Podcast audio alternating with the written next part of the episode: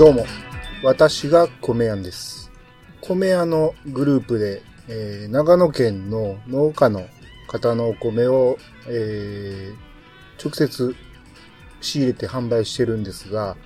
この長野県の農家の方が、えー大阪に、えー来られまして、で、その時に、あの、ちょっとこっちのグループと、えー飲みましょうかっていう話になりまして、まあ、年1回ぐらいあるんですけど、えーちょっと前に飲みに行ったんですが、その時に、えー話の中で、えーその方、前から酒米も作ってるっていうのを聞いてたんですけど、そういえば酒米って、直で見たことないし、食べたこともないなーっていう話になって、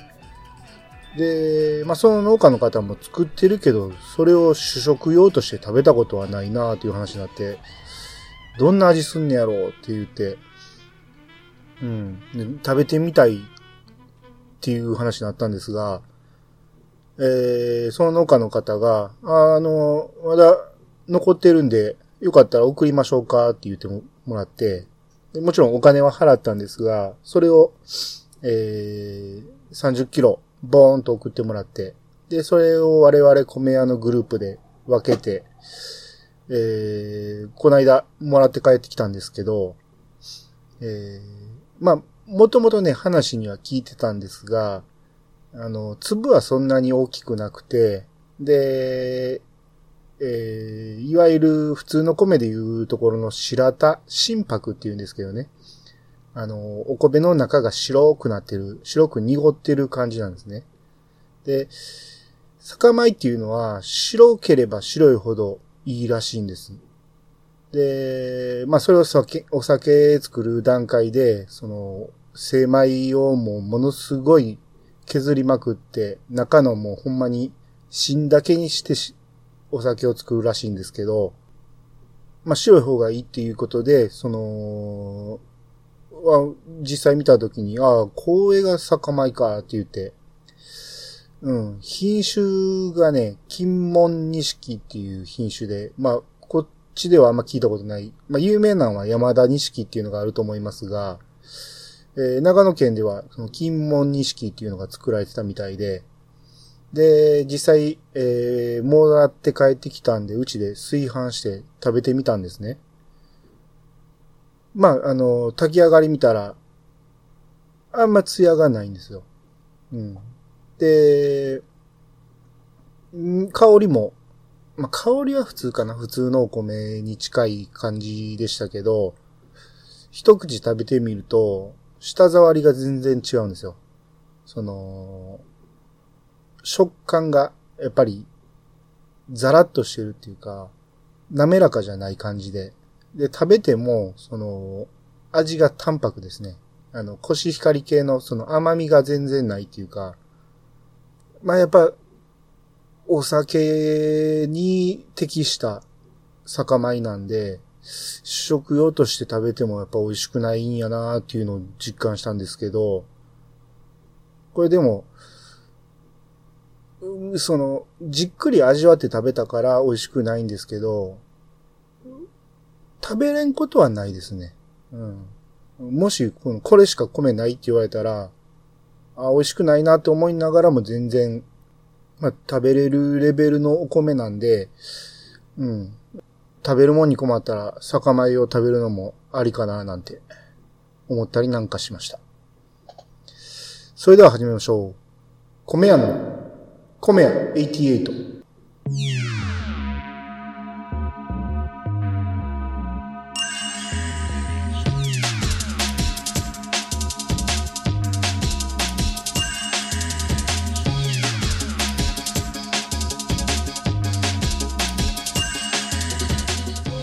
この番組は、謎の米屋、米屋が、お米のことなどについて話す、ポッドキャストです。改めまして、どうもです。えー今回は、えーお便りが、おかげさまでたくさんいただいてまして、えー今回はお便り紹介を中心にしていきたいと思います。えーまず最初に、えー川又さんからのダイレクトメッセージですね。鎌田さんから3通ぐらい連続でいただいてるんですけど、もう全部まとめて、えー、紹介させてもらいます。米庵さん、こんにちは。いつも楽しく聞かせていただいております。朝のニュースを見ていたら、家庭用米と業務用米と飼料用米の話をしていました。今まで業務用米を作っていた農家さんが家庭用米のブランド米を作り出したので、業務用米が不足しているという話でした。ここで疑問なのですが、飼料用米とは言っても、ランクが落ちるだけで人間も食べれるお米なんですよね。そこから業務用米に回すわけにはいかないのでしょうかそれとも明らかに味が違うのでしょうか以上、分類に酒米が入ってないじゃないかと憤慨した川又でした。わら。番組の中で呼び捨てされると言っていらしたので、さん付けで呼んでみましたよ。でも、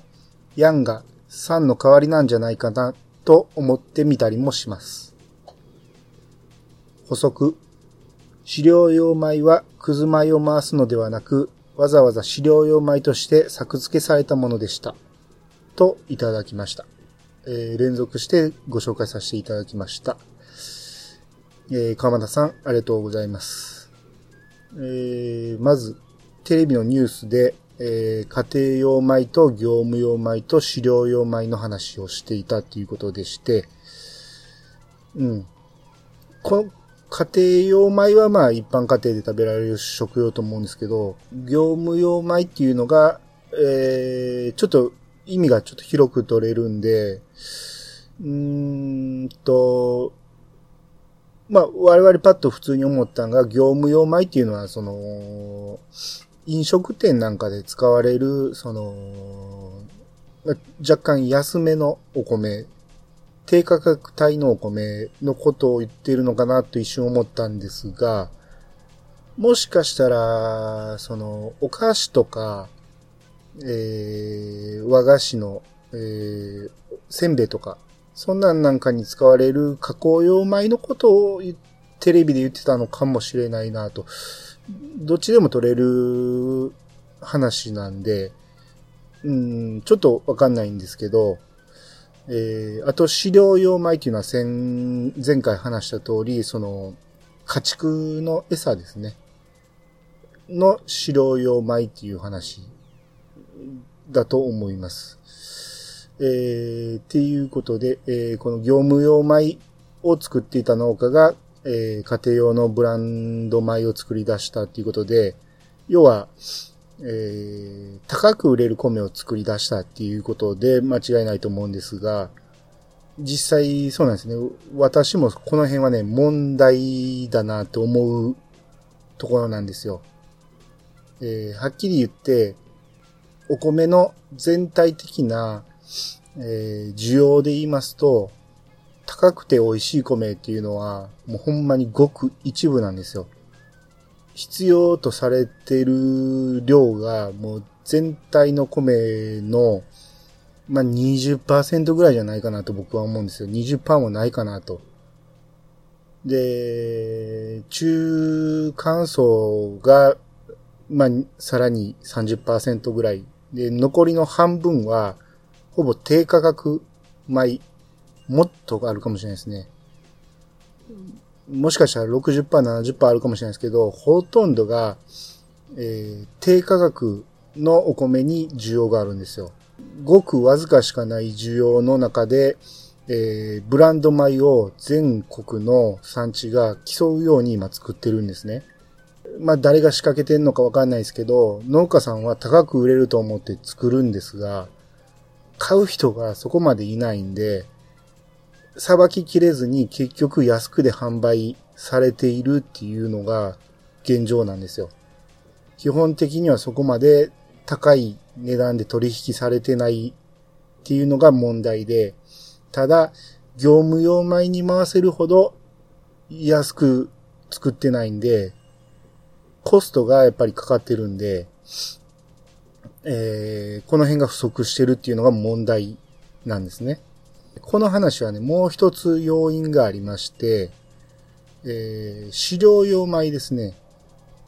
飼料用米が今めちゃめちゃ増えてるんですよ。で、これは日本政府の方針なんですが、飼料用米をどんどん作れと。補助金を出してるんですよ。政府が。で、なぜかと言いますと、えー、実際米が、えー、毎年のように余るんですね。大不作でない限り、普通に収穫されると、日本人は食べきれないぐらいの米が日本では作られてるんです。えー、余っていくっていうことで、そのお米の価格が落ちるんですよ。米相場がどんどん下がっていくんで、で、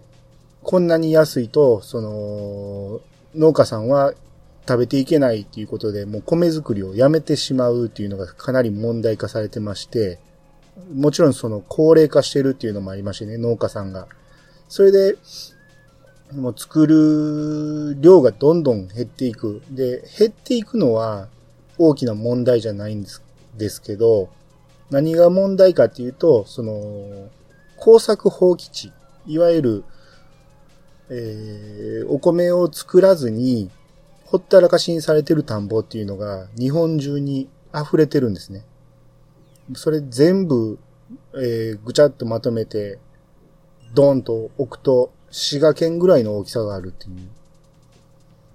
う、今言われてるんですけど、これが非常に問題なんで、政府としては、飼料用米を空いてるところで作ってほしいと。で、それを作ってくれたら、買い取るのは安いけど、政府として補助金を出しますよと。となると、安い業務用米を作ってた人が、飼料用米作る方が儲かるやないかっていうことで、どんどんどんどん変わっていってるんですね。で、基本的には米作るから一緒やないかって思われるかもしれないんですけど、飼料用米って日本、あの、人間が食べるわけではないんで、あの、作り方がめちゃめちゃ雑なんですよ。いわゆる全く手をかけずに、肥料とかも特にいらないし、農薬なんかももうほぼ使わないっていうことで、もう病気が発生しない限りは、できればいいっていう感じなんで、その飼料用米を、その作ってしまうと、それは、その、他に食べるようには回せれないんですよ。人間が食べるようには。で、あの、あと政府が飼料用米を、その、推奨しているもう一つの原因として、えー、食料自給率っていうのがずっと問題視されてるんですが、要は、その、日本国内で作られたもので、えー、日本人の食事がどれほど賄われてるかっていうのを、その算出したのが自給率なんですが、えー、基本的には飼料用の、えー、餌っていうのは、ほぼ輸入だったんですね。で、輸入された餌を食べた家畜っていうのは、その、自給率が下がるんですよ。で、家畜にも、その、国産のものを食べさせることで、自給率を上げようという政府の方針から、飼料用米っていうのがかなり優遇されてまして、えー、もう、かなりの割合で産地では飼料用米に変わっていってます。で、今のところ食べる米が不足するほどではないんですけど、飼料用米が増えてるっていう要因と、ブランド米、高く売れるブレンブランド米が増えてるっていうことで、お米の値段が今高騰してるんですね。まあ、それだけが原因ではないんですけど、あの、現状、お米の相場がかなり上がってるっていう状況でして、一般消費者にとってはこれは死活問題で、えー、困る話なんですが、あのー、政府としては大歓迎なんですよ。お米の相場が上がるっていうのは。なぜかっていうと、えー、特に自民党なんですが、自民党っていうのは、えー、農家からの票がかなり入るんですね。これ詳しく話すと長くなるんですけど、いわゆるその農家さんを喜ばした方が選挙に受かりやすいっていう、まあ単純な言い方をするとそういうことなんですが、政府はとにかくお米の値段を上げたいんです。ただ、その、米が余ってくると、ほっとったら下がっていくと。ということで、その、お米の値段を上げるための方策をいろいろやってるんですね。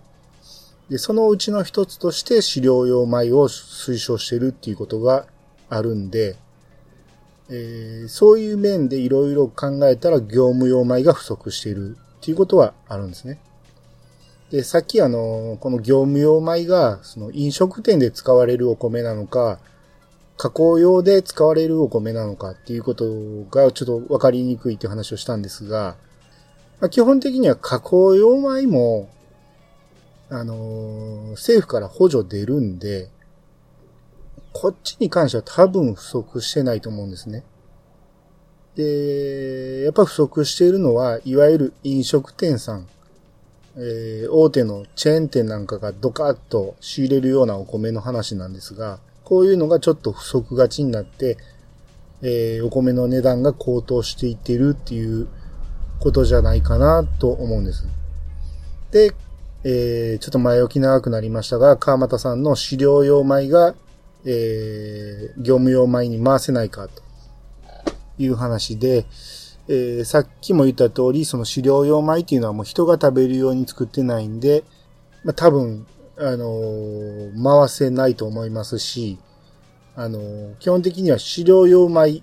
もしくは加工用米を作るためには、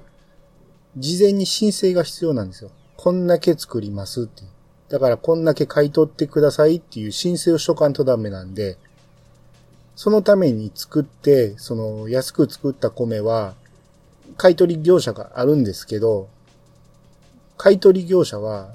えー、必ず飼料用とか加工用に出荷しないとダメなんです。これを、その主食用に横流ししてしまうと、捕まるんですわ。まあ、詳しい法律はちょっとわかんないですけど、絶対に加工用米やら飼料用米を主食用に回してはいけないっていう、まあ、法律があるんで、えー、いいんじゃないかっていう風な単純な話ではないです。やってる人がもしかしたらいるかもしれないですけど、基本的にはやってはいけないことです。もうちょっと飼料用米をちょっと詳しく喋ると、あのー、飼料用米って言っても、えー、3種類あるんですね。えー、田んぼに、えー、植わってる状態で、えー、ほっとっても、米ができるんですけど、えー、米ができる前、穂が実る前の段階、青い段階で刈り取ってしまって、えー、穂を使わずに葉っぱとか茎を使う。まあ、これも一応飼料用米と数えられるんですが、だこれが、あの、米ができる前なんで、もちろんこれ食べれないですわ。あの、牛やら、その家畜は食べれるんですけど、あの人間が食べれる状態ではない。あと、もう一つが、えー、法が実るまで、あのー、田んぼに置いといて、で、法が実った後に全部刈り取るんですけど、その、脱穀をしないんですね。あの、ハート茎と法が全部くっついた状態で、それを、あの、まあ、機械があるんですけど、その機械で、ぐるぐるぐるっと巻いて、その、円柱形の状態にして、樽みたいな感じで、ボーンと置いとくんですけど、これを、その、WCS って言うんですが、こういう状態で出荷される飼料用米っていうのもあるんですね。で、もちろんもうこうなってしまったら、脱穀もしないんで、人間が食べれる状態ではないですね。で、でこの状態、乾燥もせずに置いときますんで、あの、ぐるぐる巻きにしてる状態だと、発酵が始まるんですね。水分含んでますんで、腐ってくるんですよ。で、腐ってきて、まあまあ、それがいい感じになるらしいんですけど、その、家畜が食べるには。っていうことで、もうこういう状態になると、もちろん人間が食べれる状態ではないですね。っして、えー最後に、その、普通に収穫されて、普通に、その、脱穀されて、方だけになる状態があるんですけど、そういう状態でも、もみすりをしないんで、もみすりせずにそのまま、あのー餌として与えるんで、まあ、それも普通に一般に流通するっていうことは多分ないと思うんで、こっちを回すっていうこともないと思いますね。うん。っていうことで、えー業務用米が不足してるっていうのは、解決しようと思ったら、一般家庭用の食用米を、えー回すしかないんで、結局高い業務用ができてしまうっていう話ですね。うん。っていうことが問題やと思うんですけど、まあその辺、そこまで詳しくニュースでも話してなかったんじゃないかなと思うんですが、こんな感じの説明で分かっていただけましたかね。あと、分類に酒米が入ってないっていうことなんですが、まあ、酒米も一応加工用米の一つなんですが、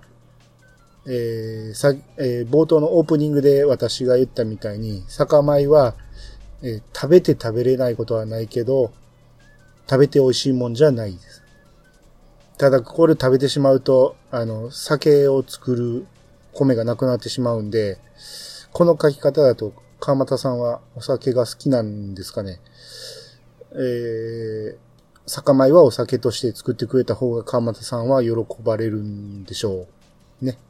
えー、あと、ちょっと長くなりましたが、呼び捨てされるっていう話を前回したんですが、あれは別に全然、えー私呼び捨てしてもらって結構なんですが、なんで呼び捨てされんねやろうっていうのがちょっと面白かったんですけど、えー川又さんが言うように、えー米庵のヤンが継承の代わりになってるんじゃないかっておっしゃられてるんですけど、まあまあそう言われればそうですね。米庵さんって言うとなんか二重みたいな感じですね。アグネス・チャンさんみたいな感じで、なんか変な感じがするのかもしれないですけど、うん。まあ、あの別に呼び捨てでも、さん付けでも、ちゃん付けでも何でも、えー呼びたいように呼んでもらったら結構です。えー、あと補足です。補足で、あの、飼料用米は、くず米を回すのではなく、飼料用米としてわざわざ作られたものっていうことで、うん、そうなんですよ。あのーここ近年特になんですが、その飼料用米を政府が、えー、どんどん斡旋してるっていうことで、当然その飼料用米をその一からそういう目的で作ってるんですが、もともとくず米っていうのは使い道っていうのがなかったんで、えー、ただみたいな値段で、し、あの、飼料用の餌として使ってたっていうだけの話で、飼料用米は、あの、くず米が、あの、くず米でほとんど賄われてるっていうような僕言い方になってたかもしれないですけど、えー、さっきも言った通り、その、ここ近年、あの、政府が、えー飼料用米を作るのを斡旋してるっていうのもありますし、それまでは基本的には輸入のトウモロコシや、えーそういうものをどんどん仕入れて、あの、使ってましたんで、えー家畜用の餌に、えーくず米を回せば全て足りるっていう意味ではなくて、えーくず米の使い道なんて家畜用ぐらいにしかないよっていう意味で言ってたんで、あの、ちょっと誤解与えたみたいで、えーすみませんでした。っていうことで、えー川村さんありがとうございました。えー続きまして、アマンさんからの E メール。アマンです。そういえば、健康食品扱いの発芽米もあったことを思い出しました。私は食べたことはないですが、米屋さんとしては、発芽米に関してはどのような見解ですか？といただきました。ありがとうございます。えー、発芽米ですね。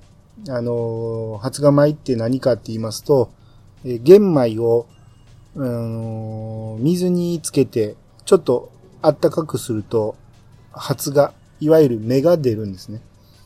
で、芽が完全に出てしまうと、もう食べれないんですけど、ちょこっと出ることによって、もう出るって言ってもほほぼ見た目にわからんぐらいの感じなんですが、ちょこっと芽を出すような状態になった時に、その栄養素がぐっと上がるっていうことで一時期話題になったんですが、なんかギャバが増えるって言われて、ギャバってなんやねんって思いながらも、まあ、なんか栄養素が高くなるっていうことで、出始めた頃は私のところでも販売したんですね。えー、メーカーまで言いませんが、あるメーカーさんのえー、発芽米っていう、発芽玄米ですね、を販売してたんですが、まあ、そこそこ売れたんですよ。あの、物珍しいってことも私メディアでも紹介されてたんで、え、そしたら、なんか知らん間に、仕入れをしてたメーカーさんが、直接販売を始めたんですね。その、新聞広告なんかにドカーンと、あの、我々に、その、おろすぐらいの値段で消費者も買えますよ、みたいな感じでやり出したんです。で、それで僕ちょっとカチーンときまして、やる、その、別にメーカーさんが直接売ったらかんとは言わないですけど、散々米屋に宣伝さしといて、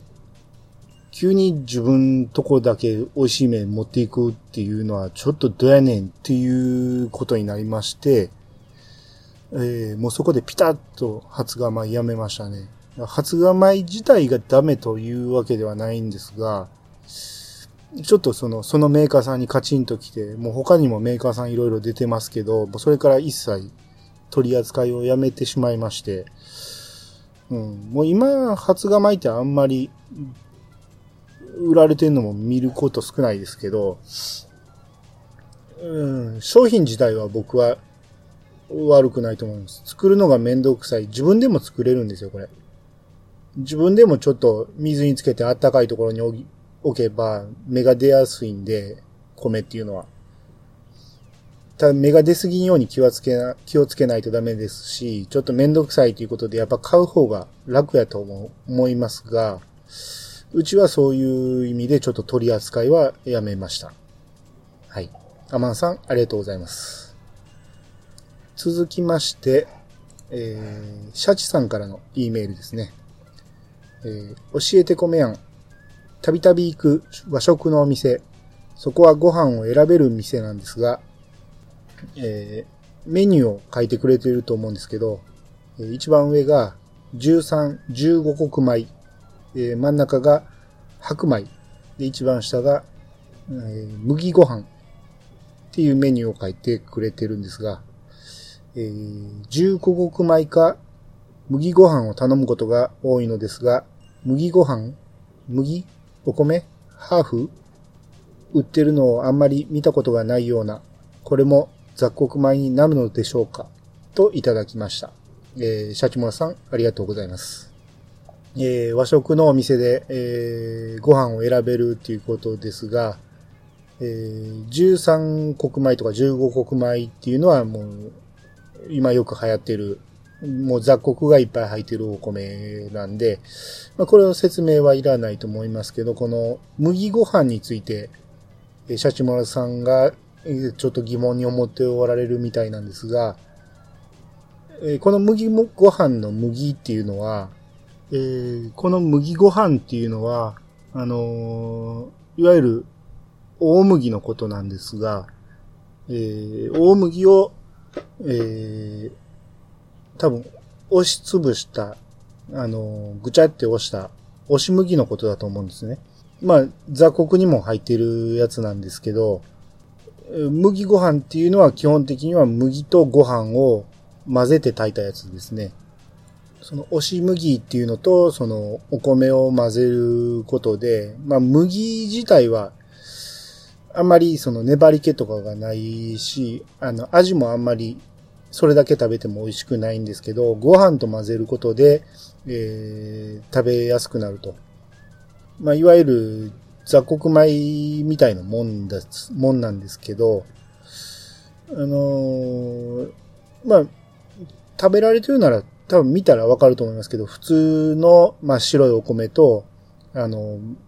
ぺちゃっと凹んだ、えー、真ん中に線が入ってるんですけど、それと、その、まあ、麦ご飯やから多分3分の1ぐらいやと思いますけど、3分の1ぐらい麦が入ってるんじゃないかなと思いますが、うん。これのことだと思います。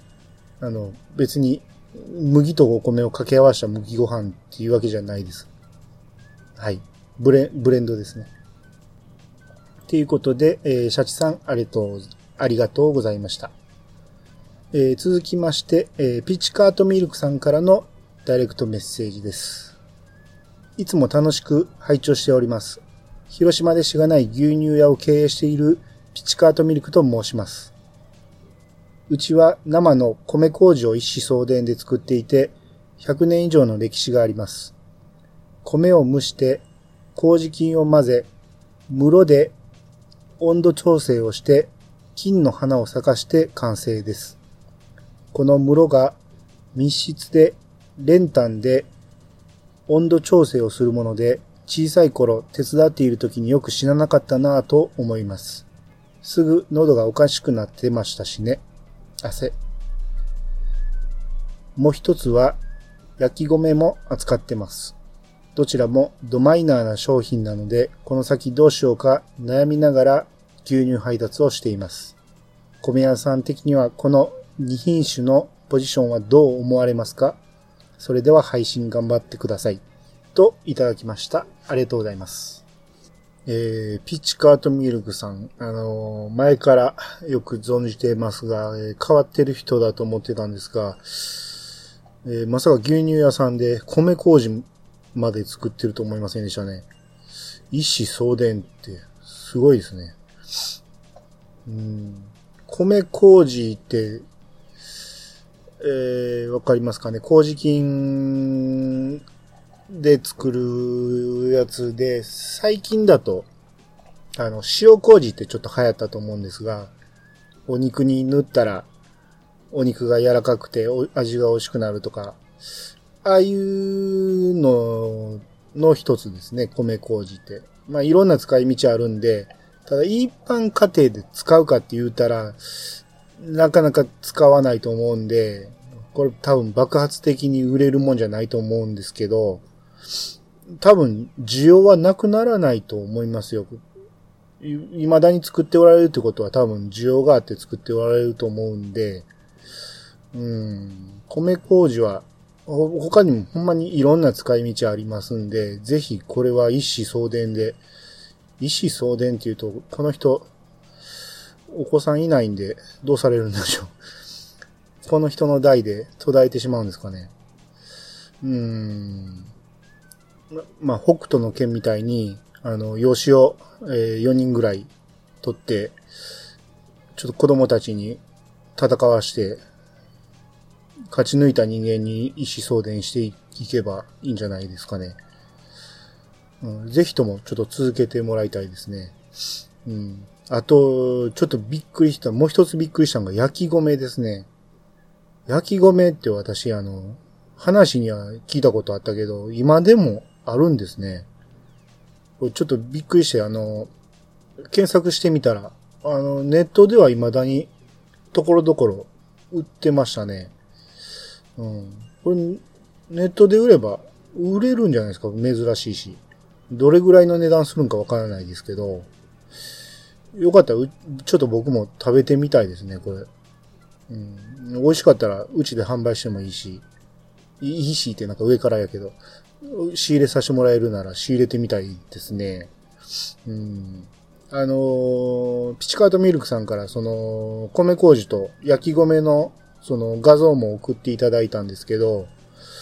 米麹はちょっとね、うちでは多分売れないと思うんですが、焼き米に関しては、よかったら一回ちょっと送ってもらって食べさせてもらいたいですね。うん、かなり珍しいし。おい、美味しいんかなうん。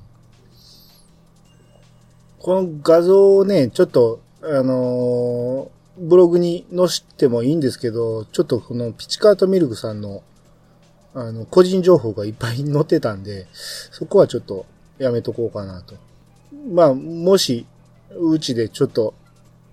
食べてみたら、あの、またここでほあのご紹介させていただきたいと思います。えー、ピチカートミルクさん、ありがとうございました。えー、続きまして、シャチマルさんからハッシュタグをいただきました。あ、シャチマルさんってあの、先、紹介したあの、シャチさんと、もちろん同一人物です。あの、毎回、ハッシュタグはシャチマルさんって言ってますけど、そのあの、ツイッターの、ツイッターネームがシャチマルさんなんで全部、シャチマルさんって紹介させてもらってますが、シャチマルさんとシャチさんはずっと同一人物です。紹介が遅くなってすいませんでした。えー、ふつおた。最近はぬかを作ったケーキなども増えましたね。中でもシフォンケーキはイメージよりも軽く食べやすかったです。といただきました。ぬかを作ったケーキってあるんですね。増えてきたって僕ちょっと知らなかったですけど。あのー、シャチさんのね、ツイッターとかを見てると、結構ね、この方、スイーツ好きな方な感じしますね。多分いろいろ食べ歩いてはるんですね。うん。ぬかのシフォンケーキってまだちょっと想像つくかな。うん。米粉のシフォンケーキはかなり一般的で、うちでもね、ちょっとお菓子屋さんにお願いしてシフォンケーキ作ってもらって、あの、イベントで販売したことあるんですけど、あの、うちの姉なんかも自作で作ったりしますし、シフォンケーキはね、米粉のシフォンケーキはかなり美味しいですね。うん、ただ、ここにぬかを入れて美味しいんか、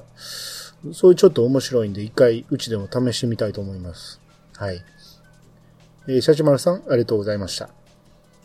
えー、続きまして、バッドダディシャッハさんからのハッシュタグです。玄米特集、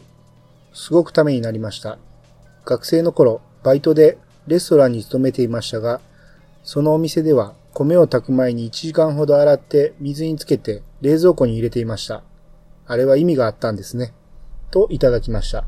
ありがとうございます。えー、学生の頃、バイトでレストランに勤めておられ、お米を冷蔵庫でえ1時間ほどつけてたっていうことなんですが、これは飲食せ、飲食店さんでも、えー、やってるところは多いかもしれないですね。ただ、めちゃめちゃ米が出るところは、あのー、そんな手間かかることできないんで、もう、あんまり水つけずに早炊きするっていうこともよく聞きますけど、絶対に、あのー、1時間ぐらい冷たい水につけとく方が味は美味しくなると思いますんで、多分このバトダディシャーハさんの、えー、バイトされてたレストランのお米は美味しかったんじゃないでしょうかね。うん、多分あのー、飲食店さんで安い米を使って、あのー、しょうもない、あのご飯を出すところもありますけど、ああいうところはこんな手間絶対かけてないと思うんで、あのそういう手間をかけて、えー、美味しいお米を出すレストランなんかは多分、お客さんに人気の出るお店なんだなと思います。っていうことで、えー、たくさんお便りありがとうございました。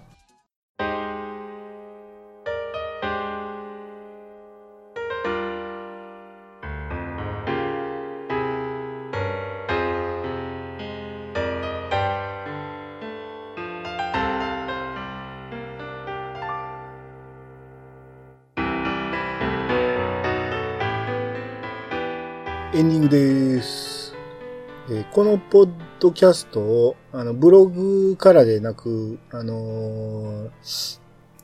ポッドキャスト配信として聞いておられる方は、あの、アートワークっていうのがボーンと出てると思うんですけど、あの、うちの番組を紹介してるところに出てくる画像なんですが、炊いたご飯の画像を使ってるんですね。お茶碗に乗っあの、お茶碗にご飯を持った状態の画像なんですが、あの、最初ね、この番組を始めるにあたってアートワークにかなり迷ってたんですよ。いろんな字を加工して、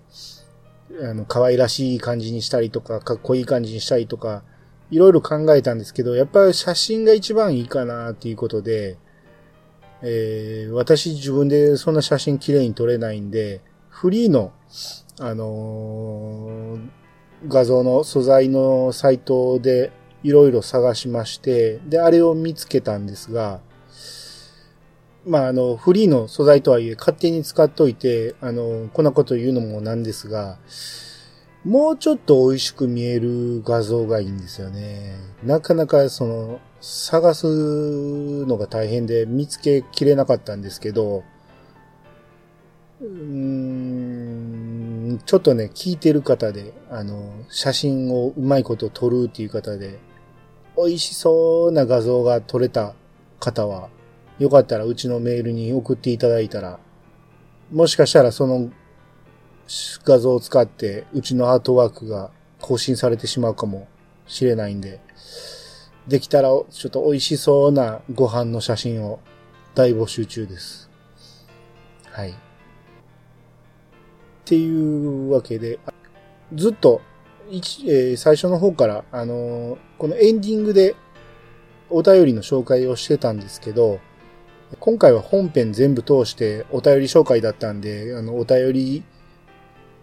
コーナーっていうのは別に、あの、作らなかったですけど、あの、次からはお便りコーナーはあの、本編の中に作って、もうエンディングはもうさらっと終わらせようと思いますんで、えー、もう聞いてる人はどっちでもええわって思ってるかもしれないですけど、私としてはもうこれはもう一大決心でこうやっていこうと思いますんで、えー、次からはこんな感じにえー、エンディングはあっさりしたいと思います。えー、それでは終わっていきましょう。皆さんからのご意見ご感想をお待ちしています。メールアドレスは88アットマークことぶき米国 .com 88は数字、寿米国はローマ字でお願いします。ツイッターハッシュタグは、ハッシュタグ、コメア88をつけて投稿してください。それではまたお会いしましょう。バイバイブー。